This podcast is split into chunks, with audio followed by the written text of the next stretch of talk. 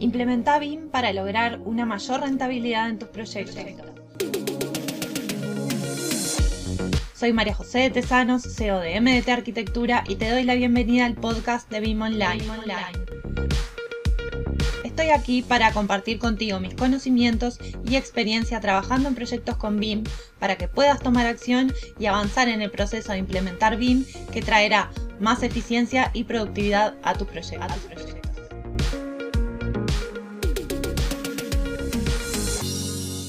Cuando hablamos de BIM estamos hablando de una metodología que gestiona la información de los proyectos durante eh, las distintas fases del proyecto, del ciclo de vida del proyecto. Pero la realidad es que esta metodología está asociada directamente a la tecnología, está asociada a ese modelo en 3D que, que representa geométricamente una, una serie de información que nosotros volcamos en el proyecto. Entonces, cuando hablamos de la metodología BIM, estamos hablando de la digitalización en la construcción, ¿no? Estamos hablando de asociar a las tecnologías la forma en la que gestionamos nuestros proyectos, la forma en la que gestionamos la información de nuestros proyectos, para aliarnos a las tecnologías y poder trabajar de forma más productiva y más eficiente. Pero la realidad es que BIM es solamente una parte de la digitalización de la construcción. La digitalización en sí abarca mucho más eh, y, la digitalización se está dando en este momento no solamente en la construcción, sino en todas las industrias, ¿no? Creo que comentaba en el episodio de la semana pasada que aquellas, aquellas industrias que se han aliado a las tecnologías han demostrado un crecimiento, un incremento en la productividad en los últimos años de forma exponencial y en ese sentido es que es necesario que la construcción también eh, se digitalice y, y acelere este proceso justamente para poder incrementar la productividad. Entonces, la metodología BIM es uno de los procesos que forma parte de esta transformación digital que estamos viviendo, y no porque sea una moda o una tendencia, sino porque la digitalización en definitiva en todos los mercados es una necesidad, ¿no? En todos los ámbitos y en todas las empresas. Y en este sentido, como decíamos entonces, la industria de la construcción no puede mantenerse ajena. Actualmente se habla mucho de smart cities, de big data, de marketing digital. Y la tecnología, la realidad es que ha crecido de forma exponencial su demanda y su oferta, en los últimos años, lo que obliga a las empresas sí o sí a tener que innovar y dar una mayor capacidad de respuesta de forma más ágil y eficiente, ¿no? En definitiva, esto ha implicado una reconversión en toda la industria de la construcción mediante em, la transformación en los procesos de trabajo que genera eh, justamente una elaboración y una confección de información de forma mucho más acelerada, ¿no? Esto es lo que hace que se dé respuesta al mercado eh, en el que vivimos hoy, ¿no? En esto de estar generando permanentemente información de forma muy acelerada. Y esta es la, tendencia general que existe, ¿no? A buscar alternativas que mejoren la gestión en la información y las comunicaciones, porque en definitiva la información es la moneda de cambio hoy en día, ¿no? Eh, lo que se paga más y mejor es la cantidad y la calidad en la información que generamos en todos los aspectos.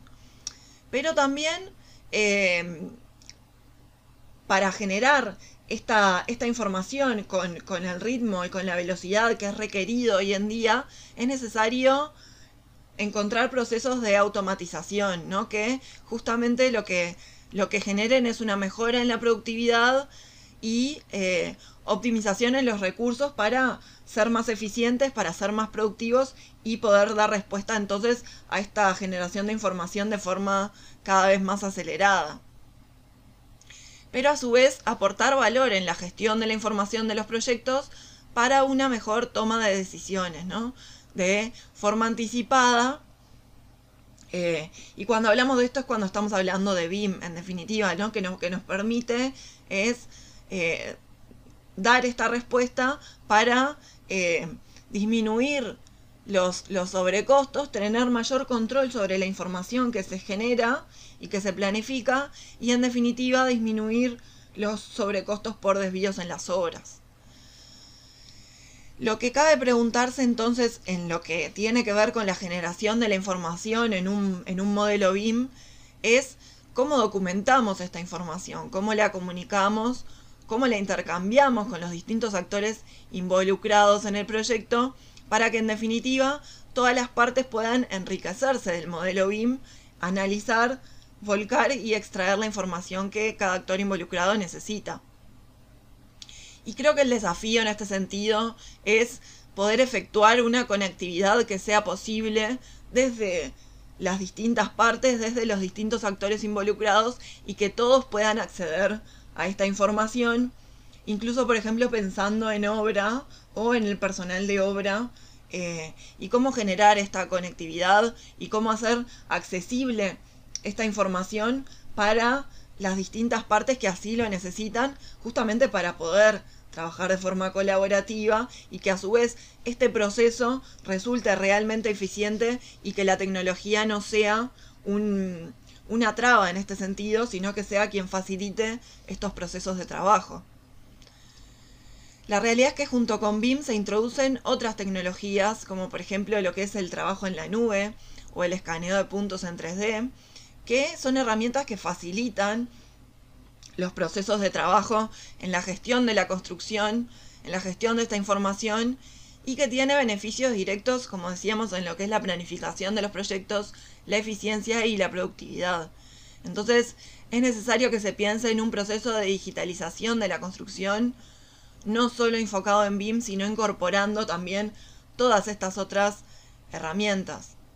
Y también es necesario cambiar la mentalidad con la que estamos trabajando, que eh, indefectiblemente tendemos a, pensar en esa metodología tradicional, tendemos a pensar cuando pensamos en proyectos o en edificios de construcción todavía en esa documentación en 2D y no, por ejemplo, en analizar de entrada el modelo en 3D que tiene muchísimos más beneficios cuando uno aprende realmente a hacerlo, ¿no? Nosotros desde MDT Arquitectura, cuando nos piden un proyecto ejecutivo en BIM, nosotros entregamos la documentación en 2D sin duda, porque es un requerimiento necesario para, para, para construir cualquier proyecto, pero también intentamos que el cliente aprenda a analizar ese modelo en 3D. Le enseñamos, le damos las herramientas y la capacitación necesaria para que el cliente, si está dispuesto,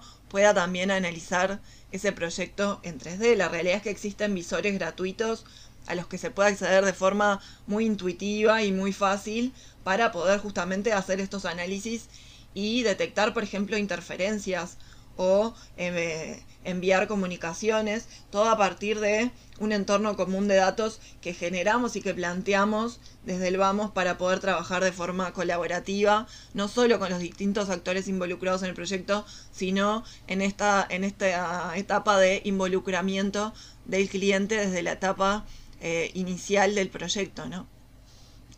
La realidad es que se precisa una mayor capacitación y formación eh, en todos los ámbitos, ¿no? Y también pensando, por ejemplo, en el personal que trabaja involucrado en la construcción de estos proyectos para lograr involucrarlos con las herramientas y con los procesos digitales, logrando cada vez más competencias en este sentido.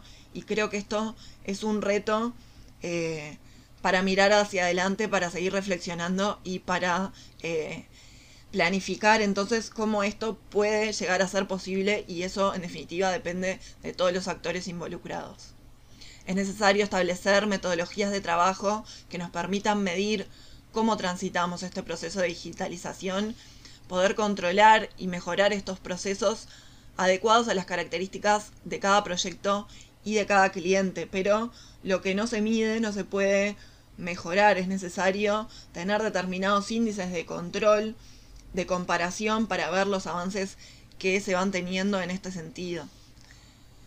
La verdadera transformación digital de la industria de la construcción entonces tendrá lugar cuando la tecnología se incorpore durante todo el ciclo de vida de los proyectos mediante las distintas herramientas, metodologías y aplicaciones, pero sobre todo cuando finalmente se comprenda que este cambio es inevitable y que es necesario para ser competitivos.